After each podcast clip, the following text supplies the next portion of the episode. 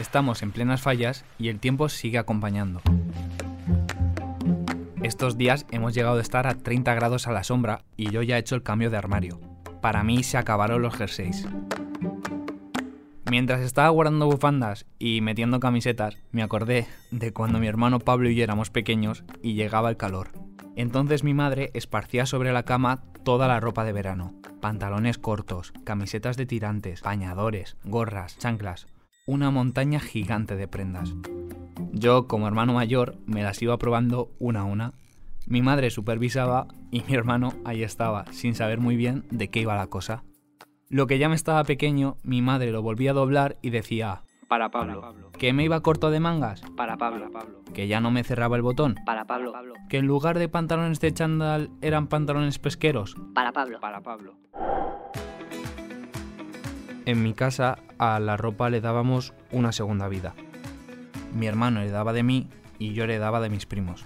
Es una anécdota, pero estos días me ha hecho pensar en esta idea de las segundas oportunidades. Creo que nos cuesta darlas y no te hablo solo de la ropa, aunque a veces hay casos excepcionales. De esos vamos a hablar hoy. Yo mismo soy un buen ejemplo. Marta me ha dado una segunda oportunidad para ponerme al frente de este podcast cada viernes. ¿A quién le puedo dar los buenos días? Para Adrián.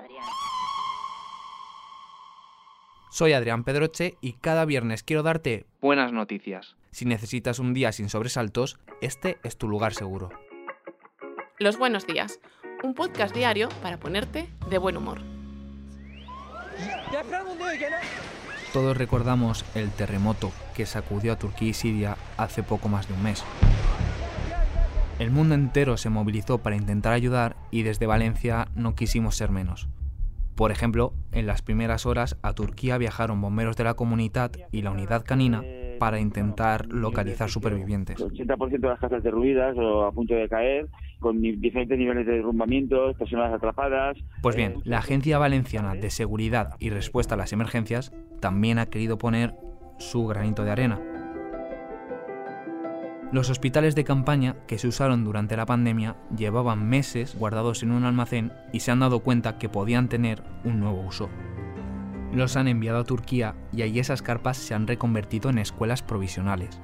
Así que donde nos vacunamos o donde nos hacíamos las pruebas COVID, ahora hay niños y niñas aprendiendo a leer y a sumar, también jugando y sobre todo recuperando algo de normalidad después de toda esta tragedia.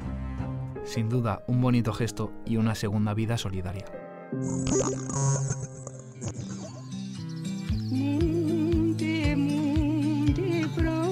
Esta voz que escucháis es la de Silvia Dan, una mujer de 80 años. Canta canciones de su tierra, de Rumanía, y aunque nunca ha salido de su pueblo, ha grabado un disco que se vende en Londres. Os cuento. Silvia vive en Nuxuara, una pequeña aldea de lo que se conoce como la Amazonia europea. Es un paraíso natural. En esos bosques viven linces, lobos y osos, pero por desgracia está sufriendo las graves consecuencias de la tala sin permiso. Fue justo en 2020, en plena pandemia, cuando Nico de Transilvania, un productor musical que vive en Inglaterra, viajó a la zona para llevar cajas de alimentos. Entonces conoció a Silvia y su voz y sus historias le fascinaron. A raíz de ese primer encuentro le propuso grabar juntos un disco de música popular que ahora ya se puede escuchar en las plataformas. Se titula Interving. Es un conjunto de canciones, pero también algo más, porque en los temas se cuelan los sonidos de la naturaleza. Grillos, pájaros, insectos. Además, han participado otros vecinos del pueblo, desde la costurera hasta el coro de la iglesia. Detrás de esta iniciativa hay una buena causa. Por cada copia vendida se plantará un árbol gracias al trabajo de la ONG Árboles sin Fronteras. La idea es concienciar y recuperar este espacio y también preservar la música tradicional del país.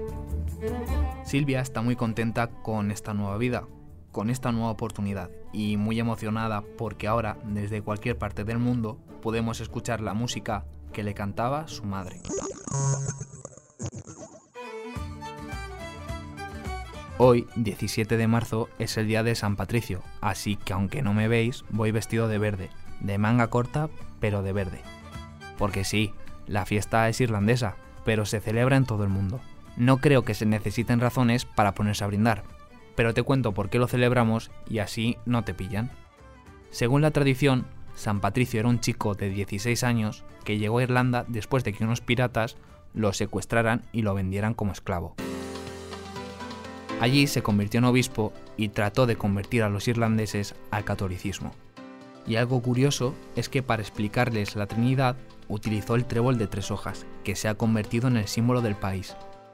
Sobre la fiesta es tal y como te la imaginas. Se trata de bailar y beber cerveza hasta que el cuerpo aguante. Cuidado con no vestir de verde o te puedes meter en problemas. De hecho, por la redacción de las provincias, más de uno se ha despistado. Está la locura con esta fiesta que en Chicago se ha llegado a teñir el río de verde.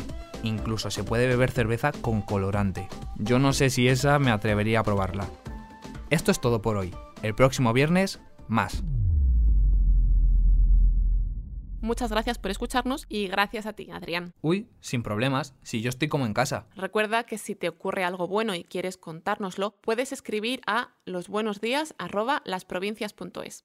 Este podcast ha sido escrito por Adrián Pedroche. La edición es de Amalia Yusta y Paco Sánchez. El diseño sonoro es de Rodrigo Ortiz de Zarate y la producción de Miquel Abastida y Andrea Morán. De lunes a viernes te esperamos en la web del periódico o en tu plataforma de audio favorita.